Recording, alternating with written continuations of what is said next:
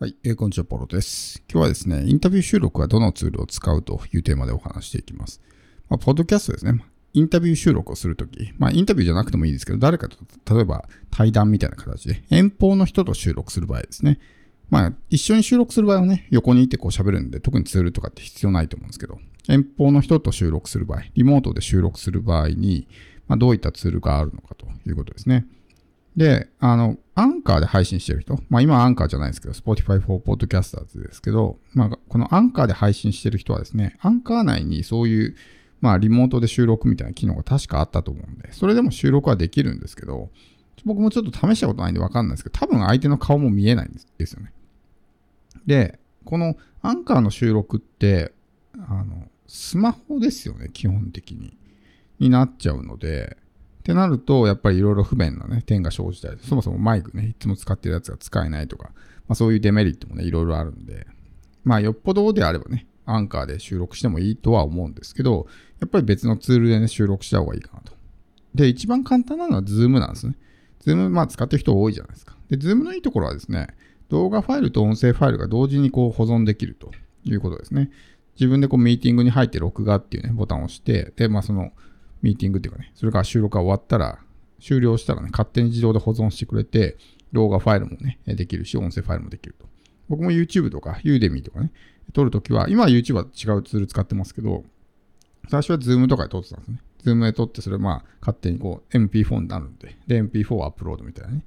で、まあ、音声に関しては MP3 じゃないんで、一旦 MP3 にね、変換する必要があるんですけど、でもまあ音声ファイルができるんで、 Audacity にかけたりとか、オーダーシティだったかな？ Audacity じゃなくて、その、ウェブ上のそのコンバーターみたいなのかな？にかけて Audacity に入れるみたいな感じでやることもできますし、まあちょっと若干手間ですけど、でも音声ファイルができるっていうのはすごくメリットだと思う。で、やっぱりこの動画付きでね、収録できるっていうのはすごく良くて、例えば YouTube とかやってる人だったらね、この1回の収録で、ポッドキャストの収録もできるし、で、えー、YouTube の収録もできると。一石二鳥なわけですよね。YouTube に上げたい場合は動画付きで上げればいいし、ね、ポッドキャストの場合は音声だけ上げればいいみたいな。ただデメリットもいろいろあって、例えば、ね、えー、音声の質があんまり良くないっていうね、いうふうに言われてるんですね。普通に聞いてたら多分あんま気にならないと思うんですけど、よくよく聞いてみるとですね、やっぱりあんまり音質が良くない。例えばこういう Audacity とかで録ってる場合よりもですね、音があんまり良くないですね。っていうのは、ズームの場合はですね、このデータを、まあ、出力するときに圧縮されちゃうんですね。圧縮されてしまうからどうしても音質が悪くなってしまう。まあ YouTube とかでね、配信する分にはあんま気にならないんですけど、この音声だけね、こう耳に集中しているようなポッドキャストみたいな媒体の時っていうのはやっぱり音質が若干でも悪いとね、少しちょっとまあ気になるというか、もったいないというかね、になるんで、そういう点がちょっとデメリットかなと。あとまあ、 Zoom 最近ですね、ちょっとプランというか、えー、規約というかね、が変わって、以前はまあ、その1対1のミーティングだったらね、無制限で時間制限なく使えたんですけど、今は40分とかね、無料プランの人であっても、1対1のね、1対1のミーティングであっても、まあ40分までっていう風になってるんで、収録、例えば長めのね、1時間ぐらいの収録したいっていう時はちょっと、まあ有料プランに切り替えないといけないみたいな、まあそういった状態になってしまうんで、まあそういう点はデメリットかなと思います。で、他にですね、やっぱりポッドキャストのこのリモートのね、収録っていうところで言うと、海外の人たちだとやっぱり、まあ、えー、リバーサイド .fm ですね。っていうツールがあって、これまあ無料プランもあって、僕の YouTube でもリバーサイド .fm っていうね、の使い方とか、ブログ記事も書いてるんですけど、まあそれ検索してもらったら多分出てくると思うんで、それ見てもらえばね、わかるんですけど、これはまあ、基本的にはポッドキャストでこうリモートで収録するときのことを想定された、まあ、ツールなんですね。だからさっきの Zoom みたいな、こうね、あの、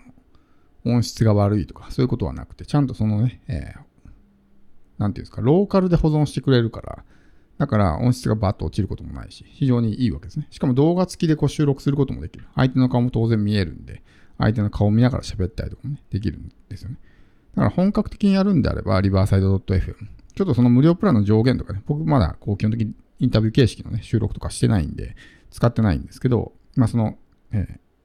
無料プランでどこまでカバーできるか。もしそういう時間制限なくとかね、動画の何本とかって制限ないんだったら、基本的には無料プランでね、そういうインタビューができたりとかしますし、最初はこう使い方はね、えー、難しかったりするかもしれないんですけど、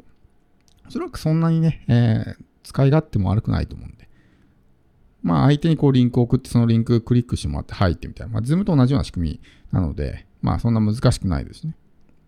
で、このリモートで収録するときのですね、一つのコツというか、まあ、あの、YouTube でね、えやる場合はちょっとできないんですけど、例えば、音声だけでね、ポッドキャストで収録する場合、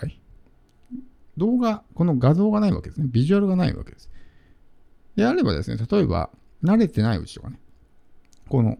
スライドを作成しておいて、まあスライドじゃなくてもいいですけど、例えばなんかこう原稿みたいなものを作成しておいて、それを画面シェアするんですね。で画面シェアして、自分と相手とね、二人で入って、その画面シェアした、まあ原稿というかね、例えばこういう質問しますよとか、こういう流れですよみたいな、まあそういう台本的なものを見ながら喋るっていうのもすごくいいと思うんですね。この画面っていうのは相手見えてないわけだから。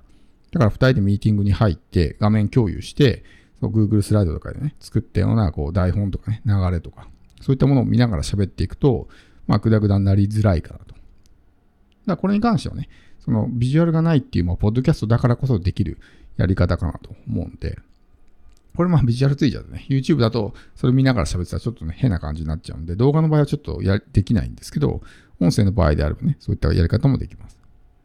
なので、まあ、どのツールを使うかね、っていうのはまあ人それぞれだと思うんですけど、まあ、あの、こういうね、遠方の人とネット上でね、やり取りできるツール、しかもそれがこう、ちゃんと音声のファイルとして保存できるようなツールであれば別に今回話しちゃうようなね、ものでなくてもいいんですけど、やっぱりその使い勝手の良さとかね、まあその、えー、どこまで、ね、コスパがどうとかね、やっぱりあんまりこう、なんていうか、そこにお金を使ってしまってもね、費用対効果が悪いということであれば、やっぱりできる限りお金をかけない方法でやる必要があったりとかね。人によってはこう電話収録みたいなこともやったりする人もね、アメリカとかだといるみたいなんですけど、電話でこう喋ってみたいなね、それを収録してみたいなこともあるみたいですけどね。だからまあこう、そういうところの辺もね、こう打ち合わせしておかないといけないですし、あとはまあ相手がね、そのツールの使い方がよくわからないとかってなっちゃうと、結構グダグダとなっちゃったりとかしますし、あともう一個気をつけないといけないのは、やっぱりその、話している本人たちはですね、まあその動画で見えてるから、そのビジュアルありきで喋ってるわけですけど、聞いてる側は音声しか聞こえてないんで。だからその動画とかね、画像が存在しないと、ちょっとよくわからないみたいなね。例えば、ここにこれがあってとかってね、こうなんか指さしながら喋ったりすると、ここってどことかってね、なっちゃう。だそれはやっぱりその動画と音声の配信の仕方の違いというか、できる限りそういうね、ちょっとパッと聞いただけでは分かりづらい指示語とかをね、避けるとかっていうふうにしないと、それは完全にこうリスナー置いてきぼりにされちゃうんですよね。だからちゃんとその辺も意識して、話している自分たちには、こうね、話が通じるけど、聞いてる側にはちょっといまいちね、話が理解できないみたいな、そういう風にならないように気をつける必要があるということですね。そういった感じで、まあ、ズームを使う場合も、例えばどうしても40分過ぎる場合だったらね、最初から30分ぐらいで一回切って、で、またもうもう一回入り直してね、もう一回撮るとか、っていうのでもいいと思いますね。それをまあ、後で編集してくっつけてつなげるとかね、っていうのもいいとは思うんですけど、まあいろんなツールがあると思うんでね、僕もまだインタビュー形式の収録とかっていうのはやってないんですけど、もし今後ね、やることがあれば、どうですかね、まあ、スタンド FM じゃないわ、えごめんなさい、リバーサイド .fm ですね。リバーサイド .fm とかを使ってみようかなとは思うんですけどね。チュートリアル動画を作っておきながら自分でまあ、ね、インタビュー動画収録してないんで、なのでまあ、詳しいね、使い方とかってまだ習得してないんですけど、まあそういうのもね、どんどんこう、日本に広めていくというか、まだそういうとってあんまり知ってる人も少ないと思うんで、そういうのを広めていくと、ポッドキャストのね、この配信っていうのはよりこう、やりやすくなったりとかね、まあ、やる人が増えてきたりとかすると思うんで、まあそういう認知活動も含めてね、どんどんやっていこうかなと思ってるんですけど、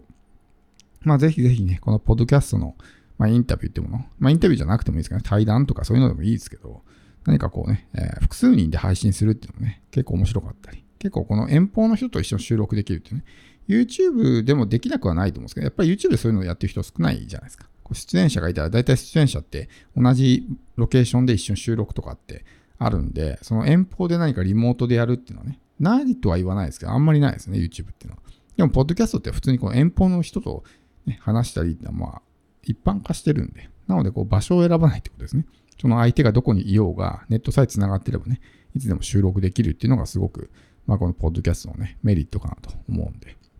まあ、ぜひぜひね、やってみてほしいと思います。